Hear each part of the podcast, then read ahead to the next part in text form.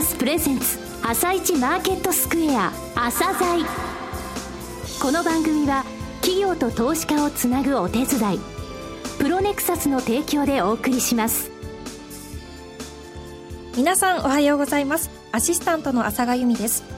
それではスプリングキャピタル代表チーフアナリストの井上哲夫さんと番組を進めてまいります。井上さんよろしくお願いします。よろしくお願いします。はい。今日も楽しみな企業をゲストにお招きしています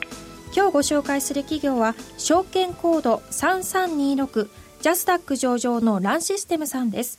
はい、エランシステムさんですけれどもね、はい、あの自由空間、自ら遊ぶ空間ですね、自由空間という複合カフェを、えー、街で見かけることあると思いますが、えー、その運営会社さんですね、はい、あのとてもですね面白いお話が聞けますので、複合カフェというのはどういうものなのか、えー、市場規模どれぐらいなのか、そういったところもお話しいただいております。はい、楽しみです。えー、また番組後半では、井上さんの市場の見方をお話しいただきます。それでは番組を進めてまいりましょう。朝鮮今日の一社です。朝鮮今日の一社。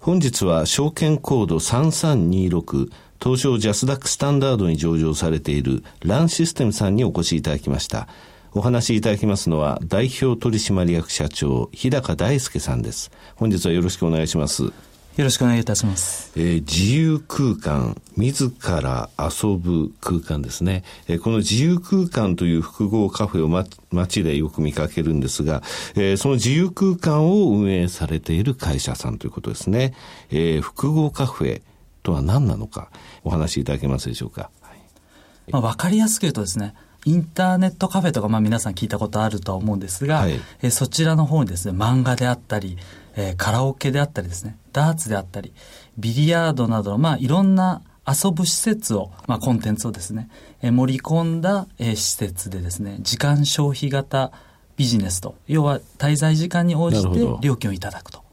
いうカフェになりますね。カラオケボックスだとカラオケだけですけど、そうじゃなくて空間の中でカラオケのコーナーとか、ビリヤードのコーナーとか、そういうものがあるっていうふうに考えればいい、ね、ダーツのコーナーとか。はい。なるほど。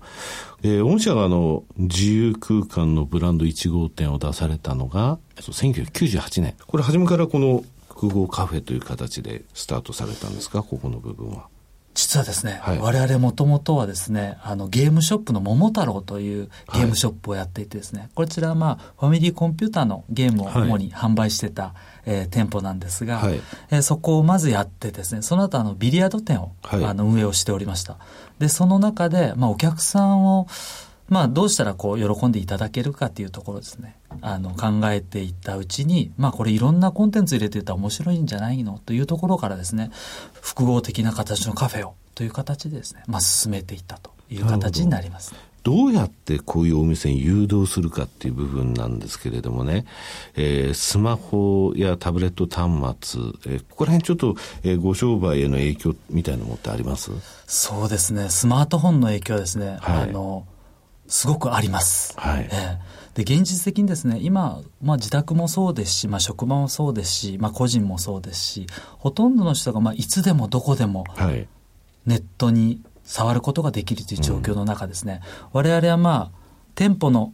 パソコンっていうのは、やっぱりこうメインコンテンツの一つなんですが、はい、特殊な使い方をされてるお客さんは結構いるんですが、そのネットゲームであったりとい。うとか、はいはい、そこらはまあ伸びてはいるんですが、まあスマホとかいうところはですね、本当に強い競合にはなってるイメージはあります。はい、逆にその呼び込むツールとしては、これ活用できるってことですね。そうですね。はい、やっぱりこう、モバイル端末っていうのは我々にとって非常に脅威なんですが、はい、ある意味一つの本当の強い仲間になり得ると思ってて、お客様との接点をつなぐ、はい、えー、大きなコンテンツと我々は捉えております。うんうんそういった意味ではですね、あの、お客様のモバイルに対して、えクーポン券を送ったりですね、はい、あの、こういうイベントをやりますとかですね、はい、あとはまあ最近で言うと、あの、店舗の会員証ってあるんですが、はい、あの、そちらの会員証をですね、えー、モバイルの中に入れたりという形で、お客様と常にモバイルを接点として、つながっているという状況ですね。作り出しているという現状ですね、はい、呼び込みの手段として、はい、クーポンもあり、会員証機能もありっていうことですね。そうですね。なるほど。今現在ですね、市場規模としては全体でこの複合カフェっていうのはどれぐらいの市場規模になってるんですかね？今ですね、これはまあ日本複合カフェ協会調べなんですが、はい、大体まあ日本でですね、1300億程度、はい、えー、店舗数でいうとですね、はい、大体まあ1900店舗ぐらいあると言われています。日本複合カフェ協会っていうのがあるんですね。はい。えー、社長、こちらの養殖に使われてるということで。はい、一応ですね、はい、あの、こちらの、まあ、JCCA とあの、はい、言うんですが、そちらの方ですね、会長を務めさせていただいております。はい。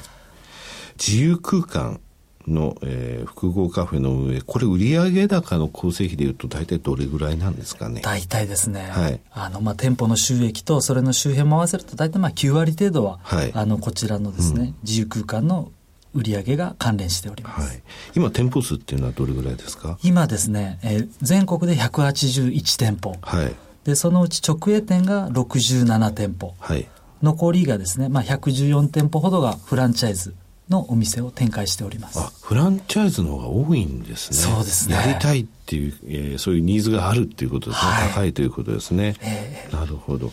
えー、90%と言われましたが、残りのその10%の部分、面白いですね。えー、不動産事業が6%、あと残り4%その他事業ってありますが、ここぜひですね、あの、アピールしていただきたいんですけれどもね。はい、はいえー、このその他事業に関してですね、はい、我々がまあ今後最も期待している部分の一つでもあります。はい、で、その内容はと言いますと、まあ、自由空間をですね、180店舗以上、まあ、全国で展開しているという中で、はい、そのお店を使った広告であったり、うん、お店を媒体としたなんかビジネスですね、はい、っていう形をですね、まあ、メディア広告事業と我々呼んでいるんですが、はい、えー、そちらの方を、まあ、進めていく。っていうのが一つと、もう一つはですね、このまあ自由空間の店舗で使っているシステムというのは、はい、我々すべて自社開発をしております。そうなんですか。はい。で、その自社開発をしているシステムを、え外部へ販売をするというところでですね、え力を入れているところではあります、はい。広告って面白いですね。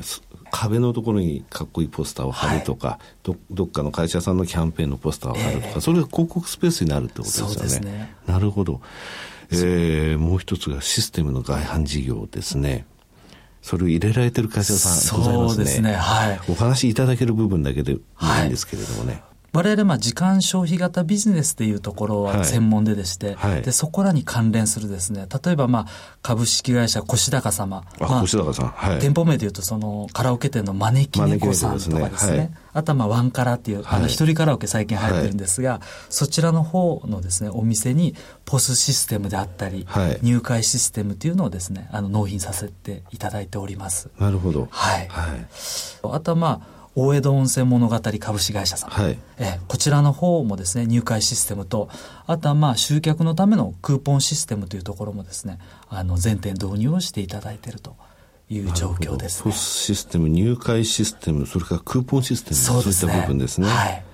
日比谷図書館。そうですね、えー、公園になるんですが、はい、日比谷図書館ですねあの自動入退場ゲート入場ゲートなんですが、はい、えー要はお客さんが入るカウントをするとかですね、はいはい、そういうゲートの方の販売も。我々自由空間の店舗もですね自動で入れるゲート、はい、自動で退場できるゲートというのも使っておりますので、はい、そのノウハウを生かしてですねえー、販売をしているというところもあります。ここの部分はその、えー、販管費のカットにも、えー、役立つわけですね。そうですね。えー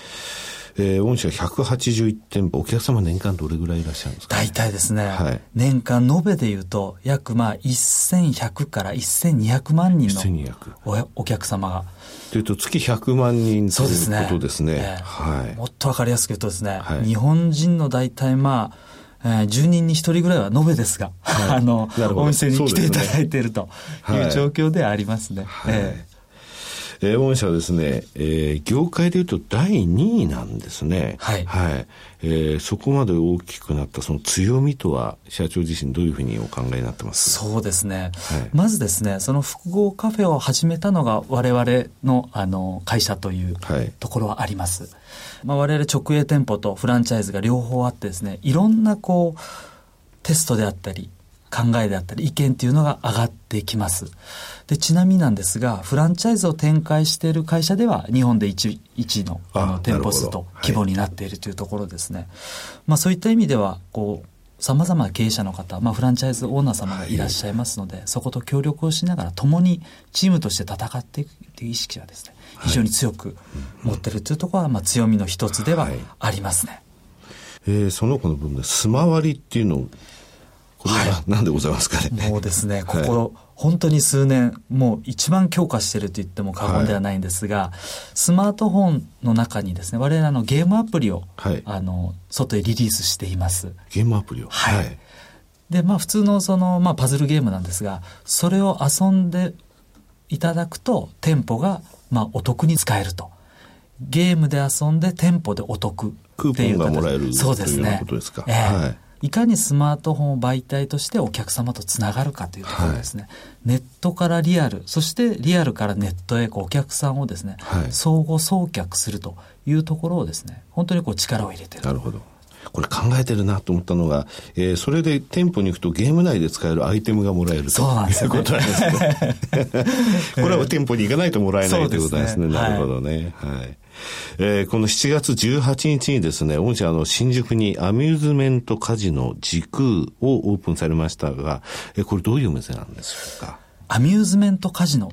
カジノはい。えー、まあお金はかけれないんですが、はい、遊びでやるカジノゲームです。はい、で実際にですねディーラーがいて、はい、えー、疑似コインなんですが疑似コインでまあ遊ぶという形になりますね。カジノの雰囲気味わえるということですね。そうですね。もう店内の内装から、まあ、ディーラーから、あとはお酒も飲めますし、はいはい、お客様同士もこう楽しんでいただけるというような。どうですか？で、あの、出足って言いますか？出足とあと評判は。そうですね。はい、あの、評判のはおかげさまで本当に良くてですね、出足の方もですね、まあ、あの、ぼちぼちと、推移はしているという状況です。そうですか、まあ、今からですね。はい、えー、そうですね。えー、一度遊びに行きたいと思います。ああ、ぜひ、はい、よろしくお願いします。えー、これからの成長戦略について、えー、簡単にお話しいただけますでしょうか？はい。えー、我々ですね、やっぱりこう、時間消費型ビジネスである自由空間事業というのは本当にこう、前面に押し出してきております。はい、ただまあ、これだけですね、まあ、世の中が発展をして、今のままでやっぱり、いつか行き詰まると思ってますので、形を変えながら、そしてまあ、進化をしながらというところですね。まあ、ただ自分の得意分野、我々が得意分野というところを忘れずにですね、はい、積極的に、えー、まあ攻めていきたいというのはありますね。お客様のニーズに応えながらというところですね。はい。なるほど。新しいニーズをやっぱりこう開拓していかないといけないというところですね。はい、昨年オープンした五反田店のお店ではですね、はい、ちょっと女性をターゲットにしたお店というところでですね、はい、女性専用ルームというのをもうワンフロアすべて、えー、女性だけを取り込んだルーム等をですね、入れて、新しい顧客層を取り込むという取り組みも積極的に今後していく流れでありますね。えー、最後になりましたが、リスナーに向けて一言お願いします。まだまだ本当にこう、若い会社で、今からの会社と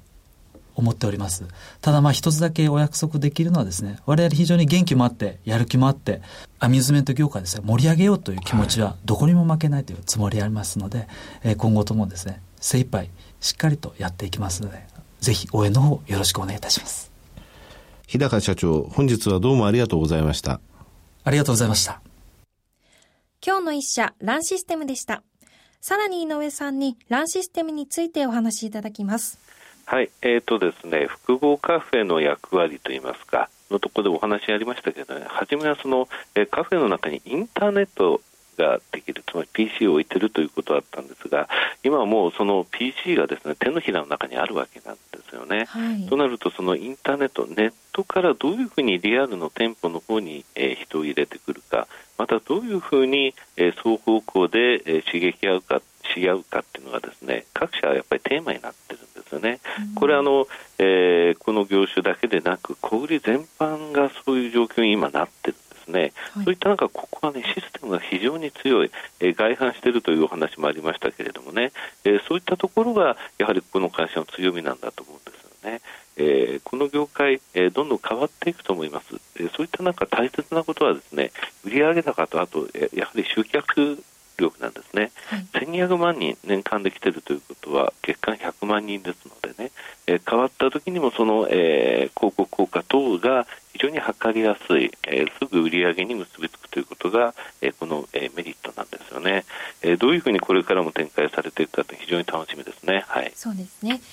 それでは一旦お知らせです。企業ディスクロージャー IR 実務支援の専門会社プロネクサス。